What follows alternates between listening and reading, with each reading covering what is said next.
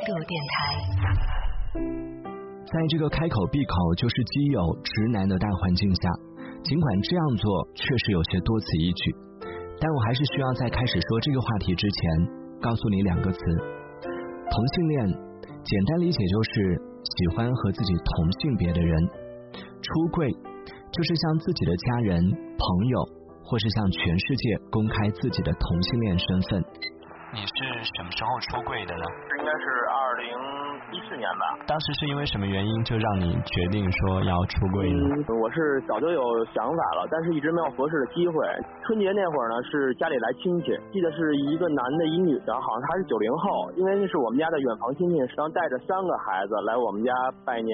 后来他们走了以后呢，我妈就跟我说：“你看人家九零后都三个孩子了，你现在连女朋友都没交呢。”嗯，然后我就觉得压力挺特别大，但是在之前，其实我父母也有，就是我父母好像也已经知道我是就是不喜欢女生，就是啊，对对对，就就感觉我好像倾向就好像不是那个跟大多数人一样嘛，觉得他们应该心里都有底儿。其实他们之前也有问过我，就是说你是不是对女生不感兴趣啊什么的。然后我那会儿也是比较害怕，也是不敢说。嗯，然后我也就是一直在瞒着他们，也也觉得时机也不也不够成熟呢。但他们也确实有问过。嗯，迫于压力一直没有说，但是 后来跟我说这些问题之后，我还是觉得顺水推舟的说出去了，因为也赶上过年，他们觉得心里有底儿。嗯，然后就一口气儿给说出去了。嗯，当时你说完之后，你的家里人的反应是什么样的呢？我是先跟我妈说的，我妈的反应不是很激动或怎样的。嗯，因为他心里已经有底儿了嘛，所以说表表现的也是很淡定。嗯，然后就是那种挺耐心的跟我说这个问题的什么的，但是他开始心里还是就是还是有一点点接受不了。嗯，比方说我喜欢就是男性啊什么的，还是有一点点接受不了，但是在这方面也了解过一些，还是很淡定的，不是说那个大吃一惊啊或怎样的。那他们有没有试图就是劝你看看能不能改变啊什么的？有有有。后来我跟我妈聊完之后，我妈就是说你别跟你爸说，我来跟他说吧。但后来我爸，关键是我爸他也心里也有底儿了。我是很多年前家里那会儿家里一台电脑，但是我又我不知道有网页查看记录，那会儿我我我不太懂，但我爸懂，我就那个网页就看一些这方面的那些动作电影啊，你也懂的是吧？后来我就没有删除浏览记录。后来我爸他看浏览记录的时候，就发现我看这些东西，嗯，还有多多少少就是什么给我介绍女朋友什么的，我就表示很不耐烦啊什么的，嗯，然后多多少少心里还是有底儿的。然后我妈跟他说完之后，我爸很淡定的说，我早知道了。嗯，其实这也没什么，这很正常。现在不是很多明星都有这方面的那个倾向嘛什么的。嗯，啊，但是我爸他说没事，现在科学这么发达，没准什么时候打一针就好了什么的。后来我跟他也解释过了，这些东西都是很正常的什么的。嗯，给他也看过一些百度百科的一些介绍啊什么的。嗯嗯，我爸表示还是很能理解的。嗯，还是因为我父母是比较开放那种，嗯，不是那种特别就是传统那种父母，还可以说还不还是很顺利的。嗯。那你在出柜之后，你觉得就是你自己的生活有没有一些什么影响或者是改变？有很大改变，因为之前确实心情非常不好，压力大，总觉得自己岁数越来越大了呀什么的，然后一直也不结婚，也不找女朋友，心里就是就家里的亲戚朋友什么的一来家里啊什么，确实心里确压力确实大。但是后来出完柜之后呢，感觉就是心里一块大石头就压就放下来了，就完全是感觉是嗯就重生了一样的那种感觉吧，就活得特别自在了。那你周围的，比如说你的同事或者你的朋友，他们知道吗？他们不知道。朋友的话知道，朋友的话一般都是一些像腐女或者一些比较能接受这方面的人，对这方面比较感兴趣的人，嗯朋友比较这些比较多。那同事啊什么的还是不知道。所以你也不会感受到社会的压力啊，或者说这一类的其他。没有没有，因为现在社会还是很开放的，对这个这对这方面还是见怪不怪，因为真的很多很多，这是一件很平常的事嘛，是吧？嗯，那对于可能正在挣扎或者说正在犹豫的这个过程当中，准备要不要出柜的这些人，你有没有一些什么建议可以给他们？建议的话，我认为还是看自己的父母，每个人的父母都不一样，有些可能是真的是比较封建，或者是比较思想比较古板的一些父母，我还是建议还是不要说吧，因为就算是比较开放一些的父母，他好像多多少少的还是不太能接受得了自己的孩子是这么一个状况。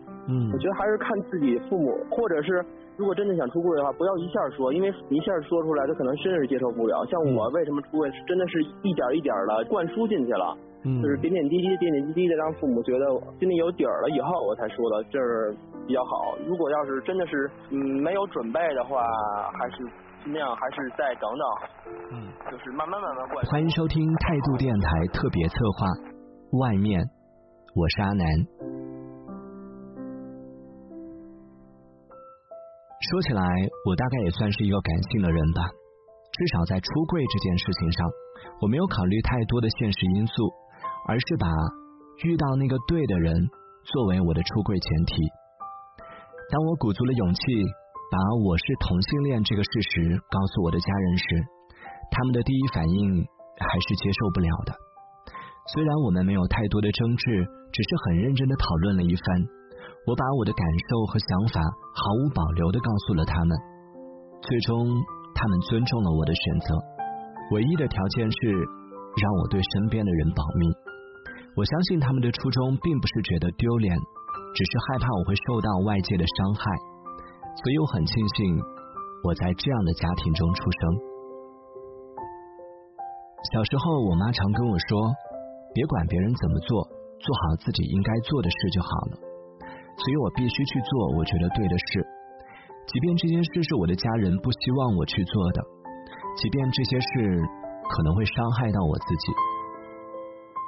当我故作平静的告诉我身边的朋友我是同性恋的这个事实的时候，通常他们会给我一些安慰，告诉我其实他们的身边有很多和我一样的朋友，或是在这个年代同性恋其实已经不是什么大不了的事了。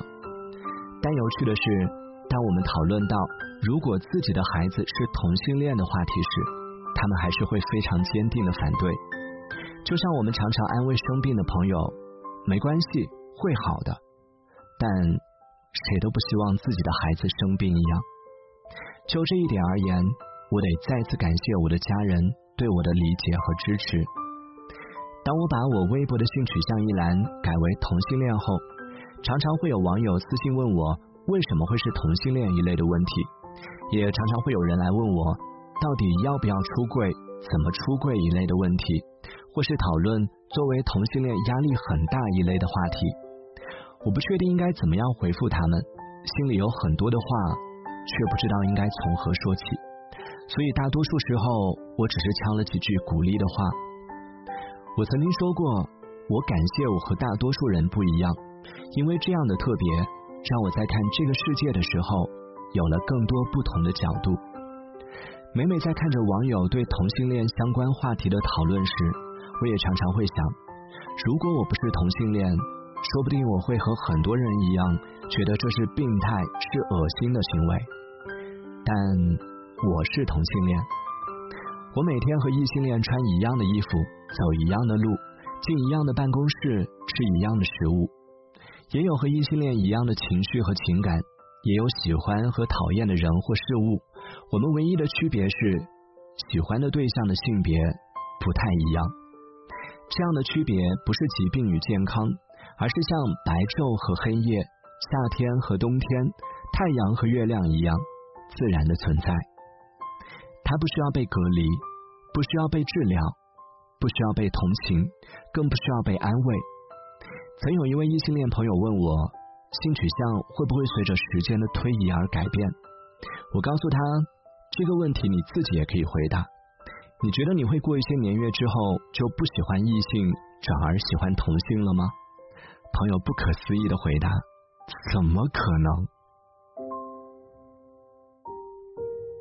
很多人以为出柜最可怕的就是对家人或是身边的朋友说出“我是同性恋”的那个瞬间，因为你可能会因此失去朋友，甚至是家人。但其实并不然，你真正需要考虑的是，未来你将如何面对那个被你隐藏了多年的自己。如何面对这个世界投向你和你的家人的冷眼、嘲讽、不理解，甚至是恶意的伤害？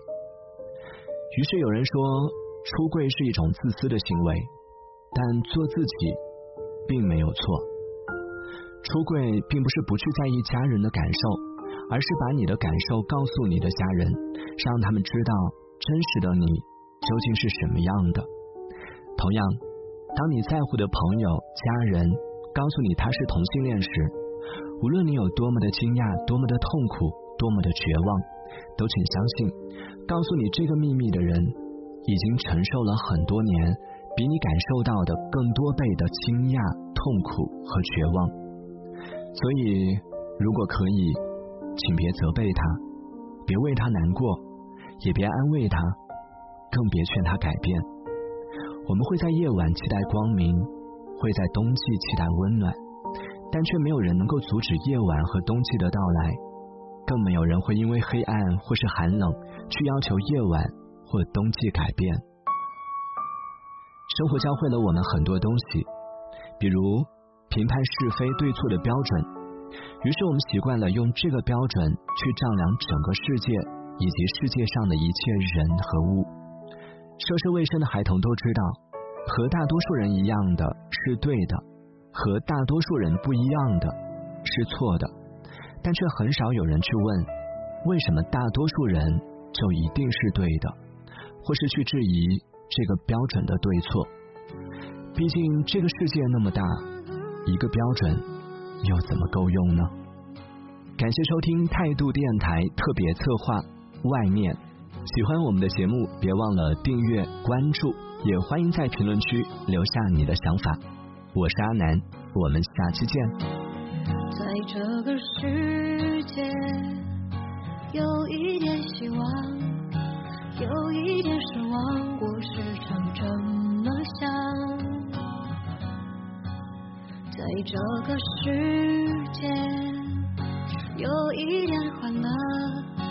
有一点悲伤，谁也无法